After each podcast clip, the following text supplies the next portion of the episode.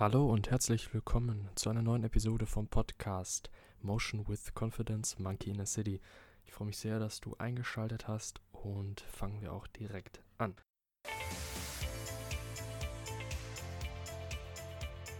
Bedingt durch eine kleine Krankheit heute nach einer kleinen Pause eine weitere Episode von Kurzer Impuls und ich freue mich sehr, dass du heute eingeschaltet hast und zwar geht es heute um das Thema warum Extreme sich gegenseitig verstärken und die Mittelschicht bzw. die Mitte immer die Tendenz hat, sich aufzulösen. Erstmal eine sehr abstrakte, vage Beschreibung zu Beginn. Möchte ich gerne an einem Beispiel erläutern. Das ist eine Beobachtung, die ich ähm, in letzter Zeit immer häufiger mache. Und ich weiß nicht, ob es wissenschaftlich nachgewiesen ist. Ich bin mir jetzt nicht auch ganz sicher. Dennoch ist es für mich eine gefühlte Wahrheit, ähm, beziehungsweise aber auch mit ja, recht vielen objektiven Beobachtungen belegt und würde die gerne heute mit dir teilen. Das ist ein recht interessanter Gedanke, wie ich finde, den man im Alltag auch in vielen Situationen schnell wiederfinden kann. Und zwar geht es darum, dass im Rahmen meiner Abschlussarbeit jetzt von meinem Studium schreibe ich über das Thema Gesundheits-Apps. Und da ist mir nach recht viel Recherche was aufgefallen, und zwar, dass vor allem diejenigen Gesundheits-Apps nutzen, die es eigentlich am wenigsten nötig haben. Also die sowieso schon sich gesund ernähren, auf Bewegung achten, guten Schlaf haben und auch von der Bildung und dem Einkommen recht weit in der Oberschicht anzusiedeln sind. Und auf der anderen Seite diejenigen, die es eigentlich nötig hätten, die übergewichtig sind, die ja wenig Sport machen, die das nicht anspricht. Gleiches gilt generell für Präventionsmaßnahmen. Also die Prävention ist äh, ja ohne Zweifel so ziemlich der wichtigste Bereich eines Gesundheitssystems, weil er die höchste Effizienz schaffen kann, nämlich gar keinen Patienten. Und leider gibt es da, man nennt es ein Präventionsdilemma, dass so gut Maßnahmen auch sind, sie meistens die ansprechen, die es eigentlich nicht nötig hätten. Und das halt eine ganz große zentrale Herausforderung ist, das halt eben zu ändern. Wobei mir aber aufgefallen ist, oder ich habe das dann jetzt auf andere Bereiche bezogen und zu der Beobachtung oder zum Schluss ausgeweitet, dass wir immer mehr, auch in unserer Gesellschaft, aber das war auch in der Geschichte immer so gewesen, die Mitte immer tendiert, sich aufzulösen in Pole, in Polaritäten, in Extreme. Und dann passiert etwas Paradoxes, dass dieser Fakt, dass sich Extreme bilden, die Extreme nur noch weiter verstärken und voneinander entfernen lassen. Und das kann man auch an einem banalen Beispiel sehen, wie eben beim Gesundheitsbewusstsein und auch bei Übergewichtigen. Es gibt immer mehr auf der einen Seite Übergewichtige in Deutschland oder auch generell in westlichen Ländern, auf der anderen Seite immer mehr Leute, die sehr penibel, sehr streng auf ihre Fitness und auf ihre Ernährung achten. Und wir haben da zwei Lager, die immer weiter voneinander wegdriften. Und genau das verstärkt sich. Und das würde ich gerne kurz erklären, warum das so ist. Und zwar, einmal hat das damit zu tun mit der Identifikation mit der eigenen Gruppe. Wenn ich jetzt übergewichtig bin, dann ist die Wahrscheinlichkeit recht hoch oder generell irgendeine andere Meinung habe oder eine Charaktereigenschaft oder äh, ein Aussehensmerkmal oder ein Hobby, dann ist es eher wahrscheinlich, dass ich auch mit denselben Leuten verkehre, dass ich mit denselben Leuten in einem Umkreis mich befinde.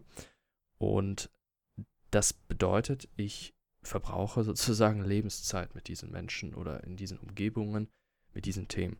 Und ich identifiziere mich immer mehr mit diesem Thema. Und zeitgleich passiert dann etwas, genau damit, dass ich deine Zeit darin investiere und immer mehr mich damit identifiziere, desto weniger schlimm finde ich erstmal meinen Zustand, weil ich ja sozial sozusagen damit recht gut fahre. Und die Änderung mit immer größerem Aufwand verbunden zu sein scheint. Und das liegt vor allem daran, weil eben klar, je mehr ich übergewichtig werde, je ungesunder ich lebe, desto größer wird ja der Aufwand für das Hirn, dass ich sagt, ich muss ja unglaublich Energie investieren, um wieder gesund zu leben. Es wird ja, je weiter man im Teufelskreis unten ist, desto ja, schwerer ist es natürlich da rauszukommen. Und äh, habe ich schon häufig in Episoden erwähnt, wenn das Hirn eines nicht mag, dann ist es sehr viel Energie investieren zu müssen ohne einen genauen Ausgang zu wissen, wo es dann hinführt. Und da sträubt es sich sehr und deswegen gehen auch die meisten guten Vorsätze, Gewohnheiten schnell wieder flöten. Und das verstärkt sich noch durch Extrembilder. Und zwar, indem auf der einen Seite dann immer dieses extremere Bild vom Fitnesswahn in Anführungszeichen oder von sehr gesundheitsbewussten Menschen stilisiert wird auf Instagram, von Fitnesskanälen, auch von Unternehmen, die sich mit Fitness beschäftigen äh, oder die gesunde Essen verkaufen, die sich vor allem auf ja sowieso das gesunde Klientel beziehen. Dadurch wird das, der Aufwand noch höher und man, man, man ne, geht immer mehr in die Tendenz rein, dass das andere Bild, die andere Gruppe, immer mehr zu einem Abschreckungsbild oder zu einem Feindbild entwickelt wird. Und man dann sich selber immer weiter identifiziert mit seiner Rolle und die anderen eben aus dieser Identifikation heraus schlecht macht. Also dass man dann sagt, die sind ja auch verrückt mit ihrem Fitness, das ist ja auch nicht gut und dann bleibe ich eher halt eben, mache mir meine Situation sozusagen selber soweit recht. Das gleiche gilt für die andere Seite und hier ist es besonders interessant, da verstärkt es sich nämlich auch immer mehr, dass die Leute immer mehr äh, sich dann noch gesundheitsbewusster, noch rigider verhalten, weil sie das Abschreckungsbild auch im Gegenteil sehen und sich sagen, schau dir die anderen an, schau dir die Übergewichtigen, die Ungesunden an, da wollen wir auf gar keinen Fall hin. Und die Extreme, wenn die immer mehr werden, dann haben die, die ja gesundheitsbewusst sind, immer mehr auch das Bild vor Augen von den extrem Ungesunden.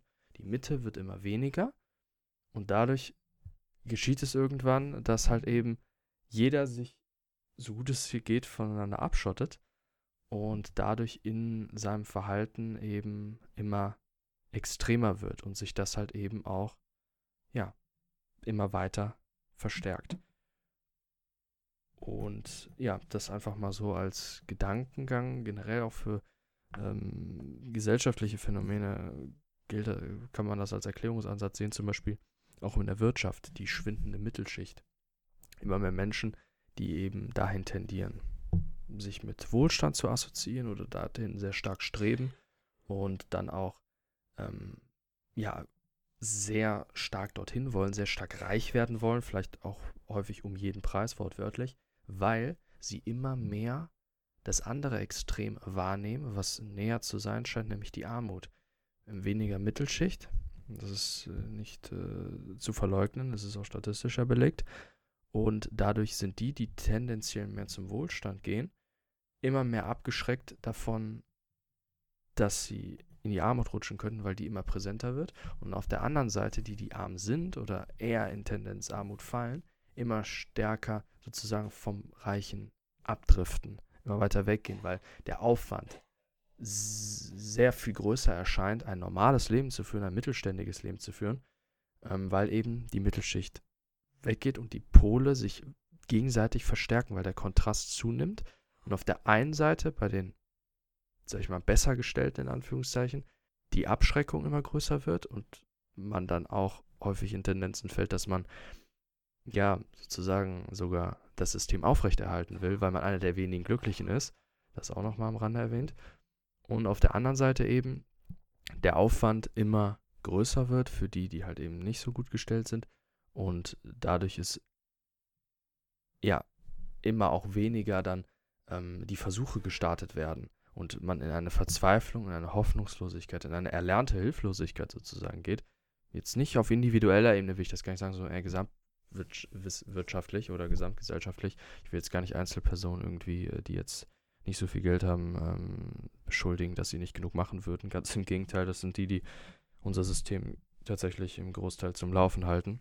Und ich meine das eher grob gesehen, dass es halt immer mehr in diese Hoffnungslosigkeit geht, weil der Kontrast immer größer wird. Und ich finde, da muss man halt wirklich sehr stark aufpassen, weil eine Mitte oder der Mensch auch als Individuum hat zwar die Tendenz immer zur Masse hinzugehen, aber auch gleichzeitig im Kontrast ein Grundbedürfnis zur Differenzierung.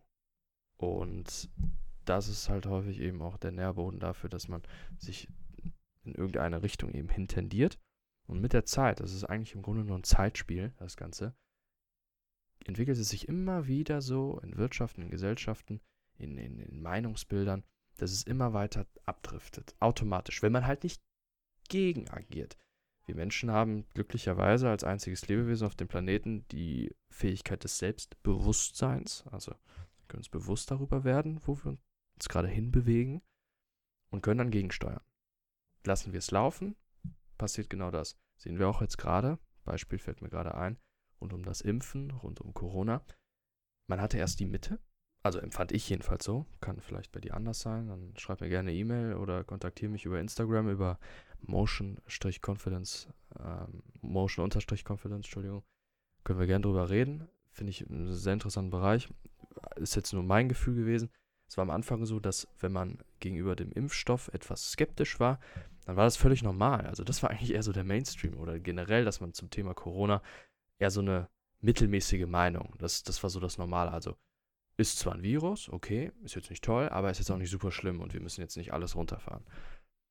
Und das ging immer weiter, stark abhängig vom eigenen sozialen Umfeld, wie ich finde, in Richtung, du bist entweder voll dafür oder du bist voll dagegen. Entweder du bist Karl Lauterbach oder du bist Michael Wendler. Ich finde einfach, das ist ein Paradebeispiel für diese Theorie oder für diese Beobachtung, die ich da gemacht habe, dass die Mitte, die Masse immer eine Tendenz hat, sich auszudifferenzieren in Pole und paradoxerweise diese Pole dann nicht dafür sorgen, dass man sich eher wieder annähert, sich anziehend findet, eigentlich Gegenteile ziehen sich ja an, sondern sich tatsächlich noch weiter diese Pole verstärken gegenseitig. Da die Kontraste sich eben auch verstärken und man je nach Rollenzugehörigkeit des Pols sich immer mehr mit seiner Rolle identifiziert und damit den Kontrast den der andere Pol ja dann zeigt, von dem man sich immer weiter abkehren möchte. Man sieht meistens dann nur den negativen Teil des anderen und nur den positiven des eigenen. Und gleichzeitig auch dafür, dass je mehr sich zwei Pole voneinander wegbewegen an Meinungen, desto höher wird ja die Barriere, seine Meinung zu ändern.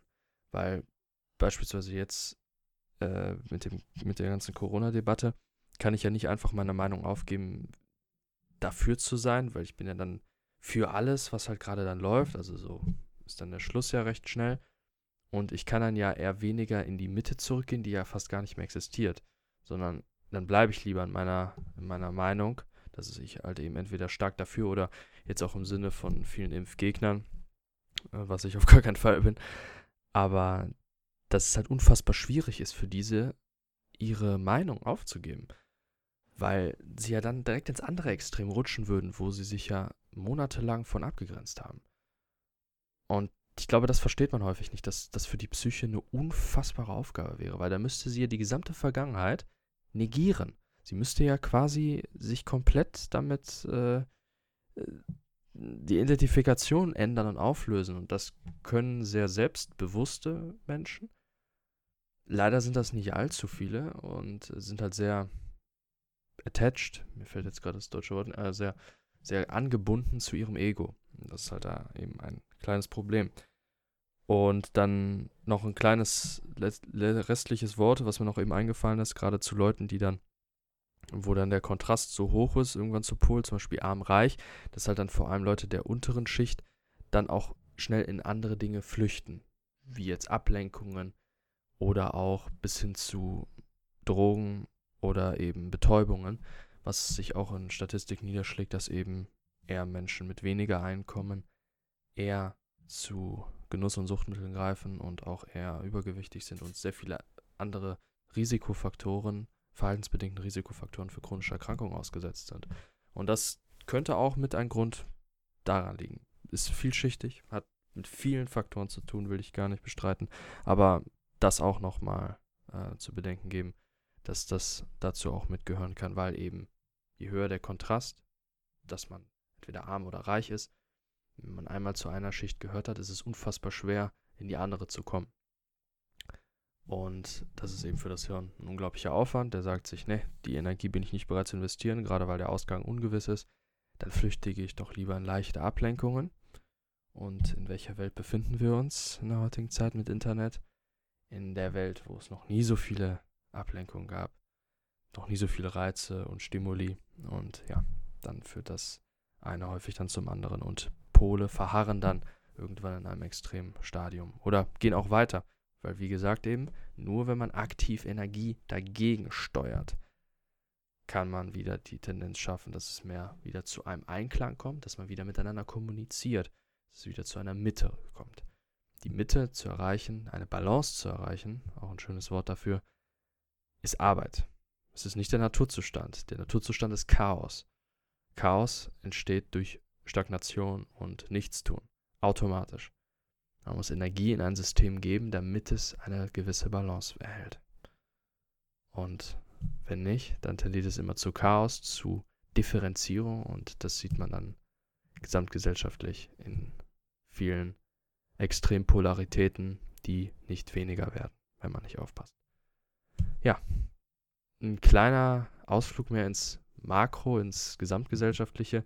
Ich hoffe, es hat dir gefallen, hat dir einen kleinen Impuls gegeben und würde mich freuen, wenn du in der nächsten Zeit dann wieder einschaltest oder erstmal Dankeschön, dass du heute eingeschaltet hast und ich wünsche noch einen wunderschönen Tag www.motion-confidence.com ist die Website, die ich dir gerne empfehlen würde. Und zwar wurde die jetzt noch mal ein bisschen überarbeitet und neu aufgesetzt. Würde mich freuen, wenn du da einmal vorbeischaust. Es geht dort um Kleidung im Sinne von T-Shirts, Hoodies, Longsleeves mit Designs auch zum Bereich Psychologie, Mindset, aber auch ein bisschen gesellschaftskritisches, auch Memes gehören dazu. Zudem gibt es dort auch noch Blogbeiträge zu ähnlichen Themen wie vom Podcast auch rund um Philosophie, Psychologie und sozusagen die besten Inhalte, die das Internet so zu bieten hat, gefiltert.